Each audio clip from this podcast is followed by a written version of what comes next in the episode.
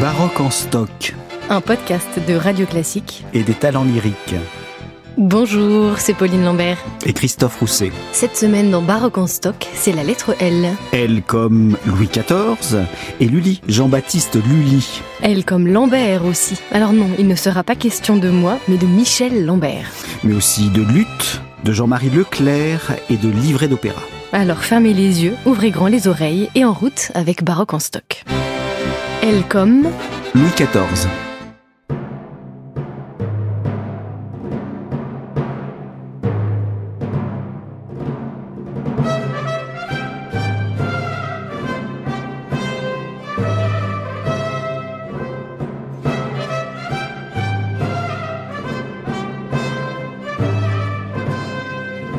Alors quel lien entre Louis XIV et la musique? Eh bien les deux sont omniprésents à la cour. La musique est partout dans la vie du roi. Elle accompagne son déjeuner, son souper, son coucher, son retour de chasse, la messe aussi tous les jours, les victoires militaires et même les guérisons du roi. Et inversement, Louis XIV lui aussi maîtrise parfaitement la musique. Il sait jouer de l'épinette, de la guitare, du luth, tout comme il maîtrise l'art de la danse, on en parlait dans la lettre D. Bref, Louis XIV et la musique, ce sont vraiment deux pans indissociables de la vie de la cour. Absolument. Louis XIV est un monarque éclairé qui met l'accent sur la culture d'une façon générale et qui veut faire de la France la première nation en Europe. Alors évidemment, l'art vient d'Italie, tout le monde le sait, et Louis XIV en est très jaloux. Il s'agit donc de ramener le focus vers la France et montrer que la France est le pays le plus glorieux et qu'il est le pays de l'art. Donc euh, on fonde les académies et les académies de peinture, de musique font que la France va rayonner en tant que nation supérieure qui va essaimer sur l'Europe entière le goût français et qui va être l'hégémonie de la France sur l'Europe. Louis XIV est constamment entouré de musique. Elle comme Lully, Jean-Baptiste Lully.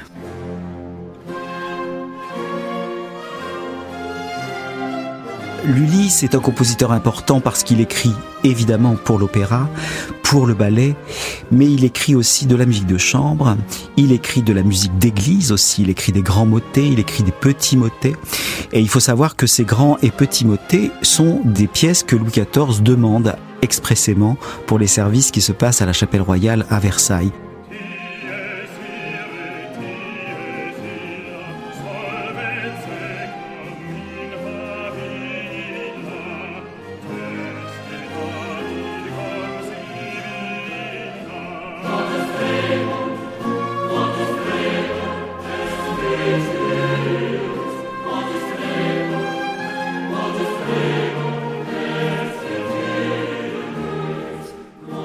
Lully, c'est aussi quelqu'un qui a influencé la musique française de façon indélébile. On va jouer du Lully jusqu'à la fin du XVIIIe siècle. Rameau sera mis au défi de récupérer un livret de, de Lully pour le mettre en musique. Il refusera, mais Gluck le fera, par exemple, avec euh, la fameuse Armide, qui est sur le livret de l'Armide de Lully, mais qui repropose une musique totalement différente et une esthétique complètement différente. Donc la musique de Lully a vraiment imprimé une patte extrêmement forte qui d'ailleurs dépassera les frontières de la France. On jouera du Lully à Bruxelles, on jouera du Lully euh, en Allemagne, Lully influencera Purcell de l'autre côté de la Manche. C'est un compositeur qui a une influence absolument considérable, on en a parlé aussi évidemment avec François Couperin, qui sera un des défenseurs, cette fameuse apothéose de Lully que Couperin écrira. Lully c'est un dieu pratiquement et donc on le retrouve évidemment dans le Parnasse français. Le Parnasse français de Titon du Tillet, bien sûr. Évidemment.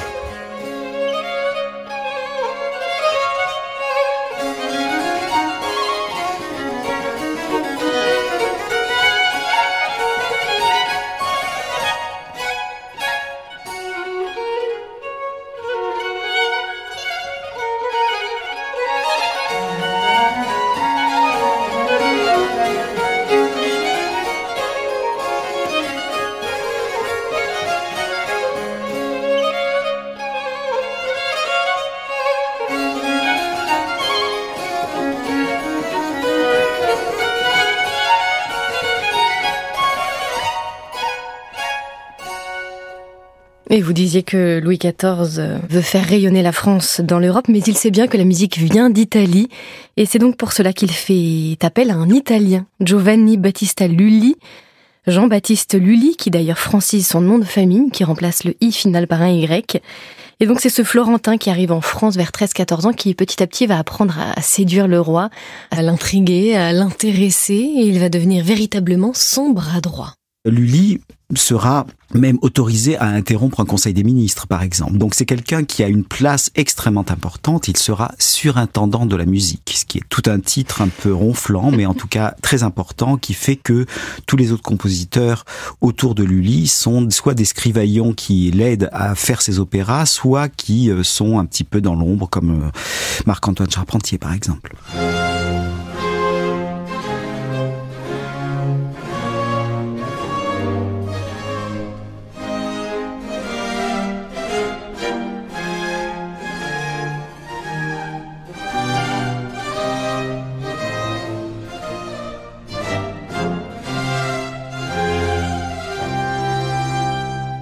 Lully obtient le privilège exclusif de la représentation d'opéra en France. Ce n'est pas rien.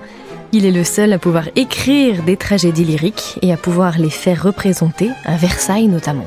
Oui, il a intrigué pour ça. Hein. C'était Perrin et Cambert qui étaient les créateurs de l'opéra en France et en français, qui se sont fait daber le pion par euh, Lully.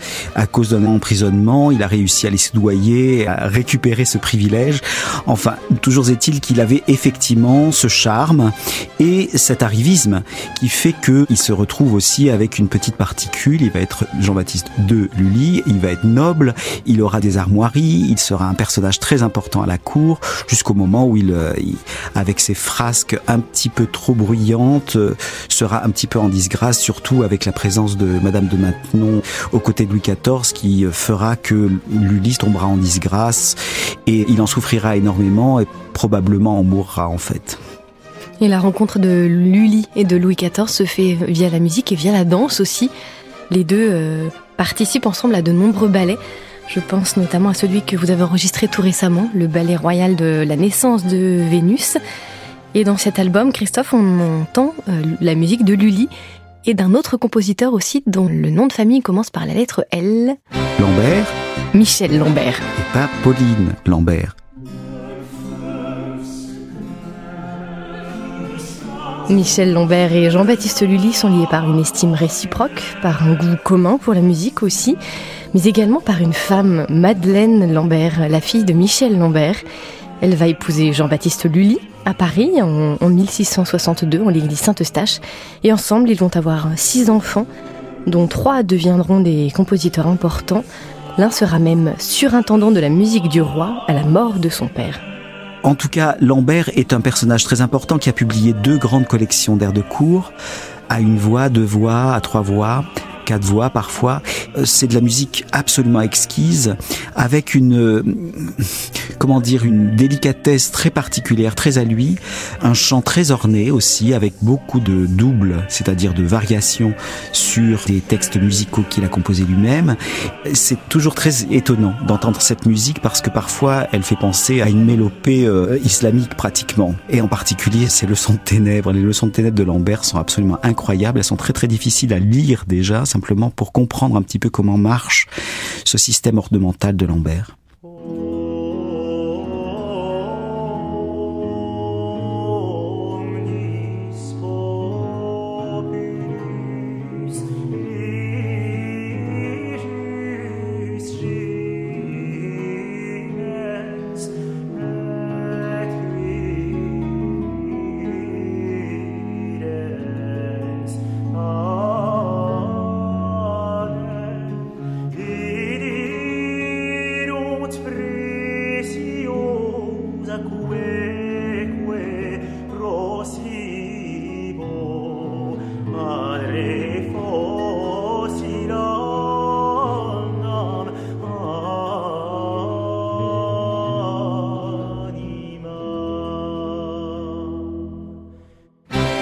Comme lutte.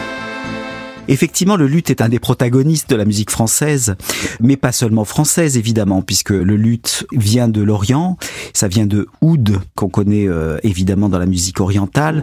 Le luth donc passe par l'Italie, encore une fois, il passe par euh, l'Espagne évidemment, puisque la présence islamique était très très importante euh, jusqu'au XVe siècle, et le luth arrive en France évidemment, passe aussi en Angleterre, sera un instrument omniprésent sur toute l'Europe, en tout cas jusqu'au XVIIe moment où il sera détrôné par le clavecin, parce que le clavecin, évidemment, permet une plus grande virtuosité, une plus grande polyphonie, ce qui fait que, effectivement, le clavecin sera préféré au luth. Cela dit, on trouve encore des luttes au début du XVIIIe, et le luth sera en tout cas un instrument de continuo jusqu'en 1750 à peu près. Et vous disiez à l'instant que le luth vient de l'oud euh, oriental, et même dans le mot lui-même, on retrouve cette même origine, puisque oud en arabe ça veut dire bois, tout comme le vieux français luth qui a donné son nom à, l'instrument. C'est vraiment la même origine. Et ce bois, justement, cette fragilité du bois aussi, c'est ce qui donne toute la délicatesse au timbre du luth, qui est composé d'essences très délicates, ce qui donne aussi cette incroyable fragilité à l'instrument il en reste assez peu des 16e et 17e siècles, vraiment de cette période florissante du luth aujourd'hui. Et ce sont bien souvent des instruments qui sont euh, très très abîmés par le passage du temps. Oui, parce que c'est une construction extrêmement fragile. Hein. Les lanières de bois sont extrêmement fines. On peut imaginer combien c'est difficile de conserver un instrument aussi fragile au travers des siècles. Il faut voir aussi une chose un petit peu technique, c'est qu'il y avait des luttes à cordes simples, des luttes à cordes doubles. Vous voyez parfois la lutte à 12 cœurs, par exemple. Les cœurs, ça veut dire le nombre de cordes qu'il y a sur un luth. Après, sur la famille des luttes, vous avez le luth baroque, mais vous avez aussi l'archiluth, vous avez le théorbe, vous avez un certain nombre de variantes.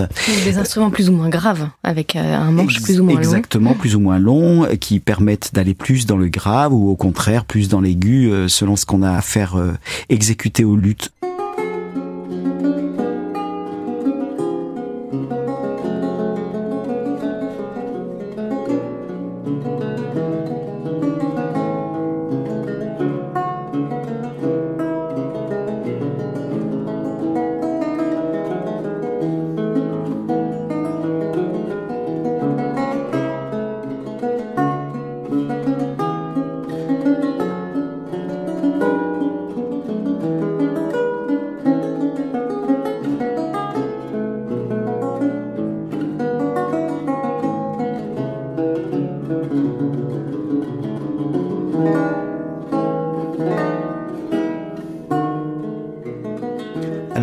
Était joué avec la pulpe du doigt et non pas avec l'ongle sur des cordes en boyau. Donc on est vraiment dans quelque chose d'extrêmement intime. C'est de la musique qui est faite pour l'intimité, pour s'accompagner, effectivement, quand on chante. Et c'est typiquement l'expression comme ça d'une intériorité, d'une poésie personnelle. Et donc cette poésie personnelle, elle passe évidemment par l'air de cour, par le lute song en Angleterre avec euh, les fameux Dowland et autres. C'est en général lié à un sentiment de nostalgie comme ça. Enfin, le luth est très présent aussi dans l'iconographie hollandaise. On voit beaucoup de lutte aussi en Hollande. C'est ce côté domestique et ce côté intimiste que le luth évoque.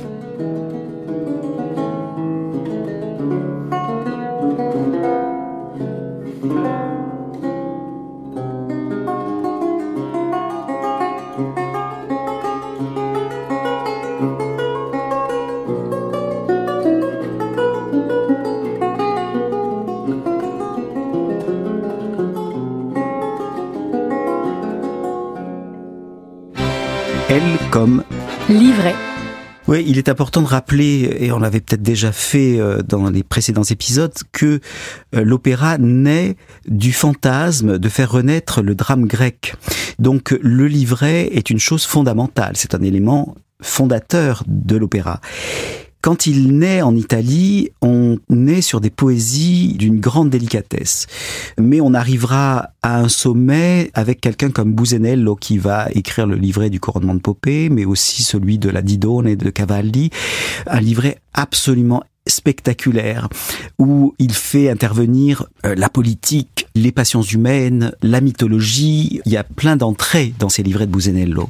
Donc en Italie, on va très très loin dans l'élaboration de livrets incroyablement complexes, subtils, avec des doubles sens, politiques, etc. Il y a, plein de choses qui se passent dans ces livrets, euh, en particulier à Venise. Et en France, nous parlions tout à l'heure du père fondateur de l'opéra, Lully, mais il n'était pas seul à élaborer ces tragédies lyriques. Ces opéras qui sont un peu le pendant de la tragédie classique de Corneille et Racine. Pour cela, Lully s'associe à un grand écrivain et l'un des grands librettistes du XVIIe siècle, Philippe Quinault. Ensemble, Lully et Quinault ont écrit une dizaine de tragédies lyriques. Lully qui était fils de meunier, Quinault fils d'un boulanger, et donc pour se moquer d'eux, leurs ennemis aimaient à répéter qu'ils étaient faits de la même farine. Quel que soit l'avis de ces ennemis jaloux, ils ont fondé l'opéra français, qui a ensuite rayonné pendant un siècle et demi.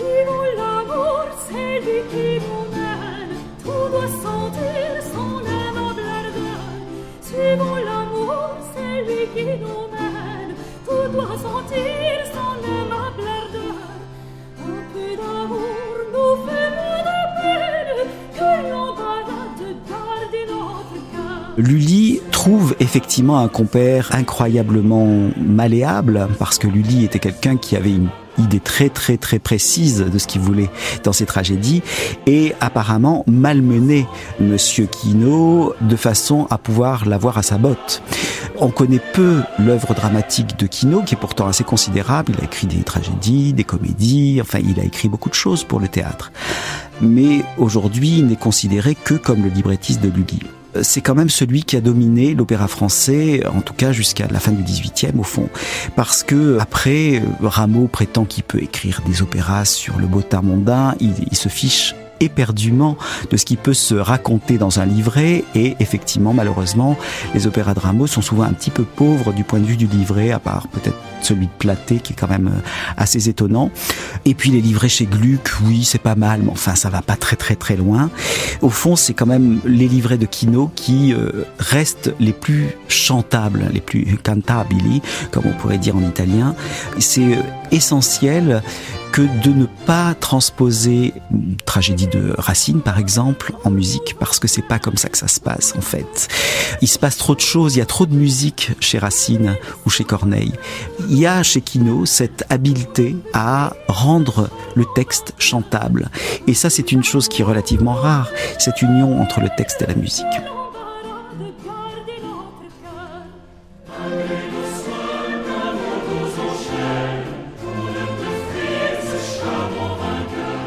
Et surtout que les tragédies de Racine ou Corneille dont vous parliez à l'instant, elles ont leur rythme propre de l'alexandrin, qui serait beaucoup trop contraint et trop récurrent et trop homogène pour la, mise en musique de ce texte. Absolument. Effectivement, les, vers sont variables à l'opéra.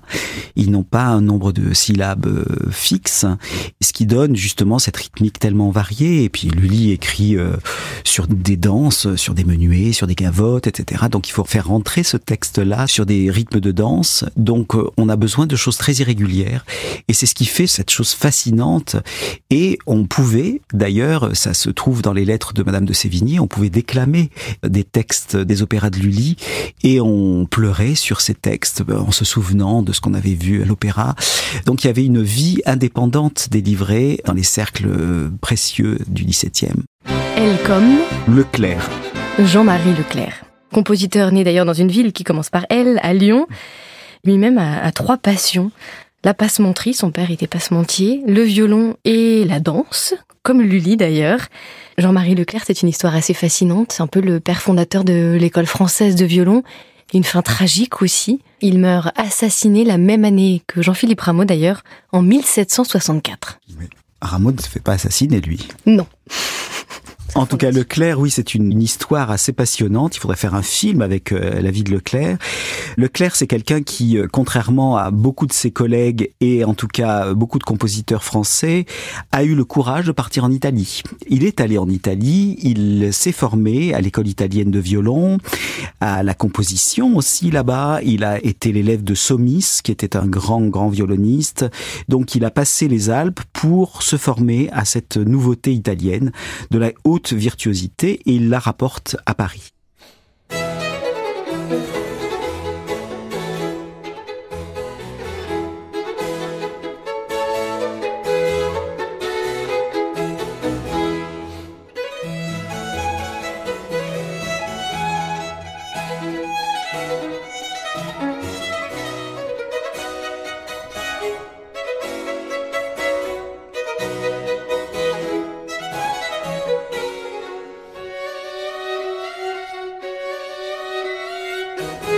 Alors il va publier euh, quatre livres de sonates qui sont vraiment euh, des monuments, des sonates à deux violons, des sonates en trio avec deux violons et basse continue, des concertos pour violon, évidemment beaucoup de musique pour violon parce qu'il était lui-même violoniste et qu'il pousse cet instrument dans des retranchements assez étonnants. Je veux dire, il y a des choses, on se demande un petit peu comment c'est possible même de les réaliser.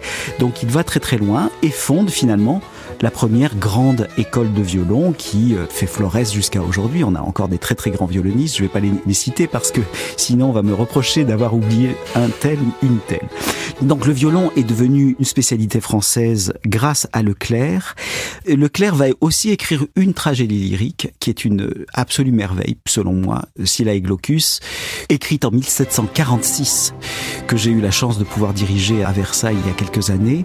C'est une tragédie lyrique qui est très très étonnante parce qu'elle est totalement héritière de Lully évidemment mais elle s'écarte du modèle ramélien. C'est-à-dire que c'est pas Rameau qui est la première euh, source d'inspiration, c'est Lully et puis éventuellement les cantates de Clérambault, des choses comme ça. Il a son style à lui, il développe une virtuosité orchestrale absolument incroyable. Parfois, en répétition, quand on a travaillé sur euh, Scylla et Glaucus, on se demandait quelle doit émettre pour arriver à réaliser les traits de violon qui étaient indiqués dans la partition.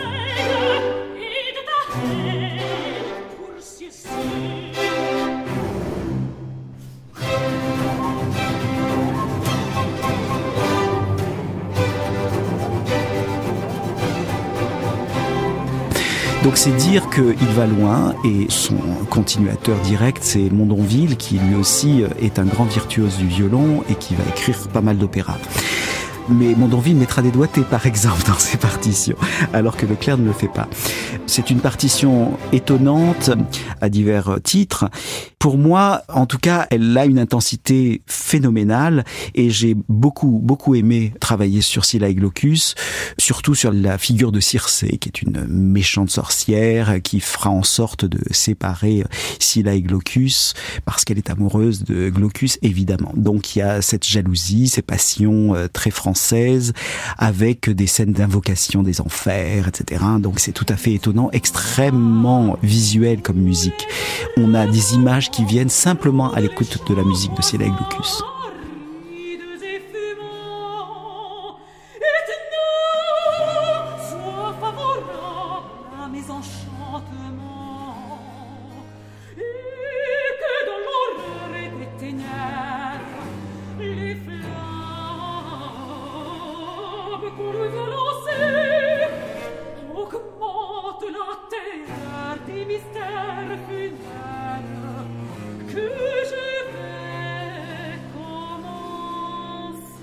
l'instant que la vie de Jean-Marie Leclerc pourrait faire l'objet d'un film.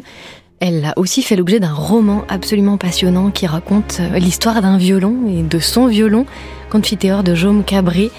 Très beau roman que je vous recommande si vous ne l'avez pas lu, chers amis auditeurs et auditrices. Et au cœur de ce roman, il y a le récit de l'assassinat de Jean-Marie Leclerc. Un soir, la nuit, dans une rue, on ne sait toujours pas aujourd'hui qui l'a assassiné, peut-être son jardinier, peut-être sa propre épouse, ou peut-être même son neveu, qui était jaloux et qui aurait voulu récupérer son violon. C'est en tout cas une fin tragique pour un homme qui était particulièrement jaloux et colérique et qui a donc terminé sa vie assassiné. Sa femme, en tout cas, était une fameuse graveuse de musique et elle a continué à graver de la musique bien après la mort de son époux.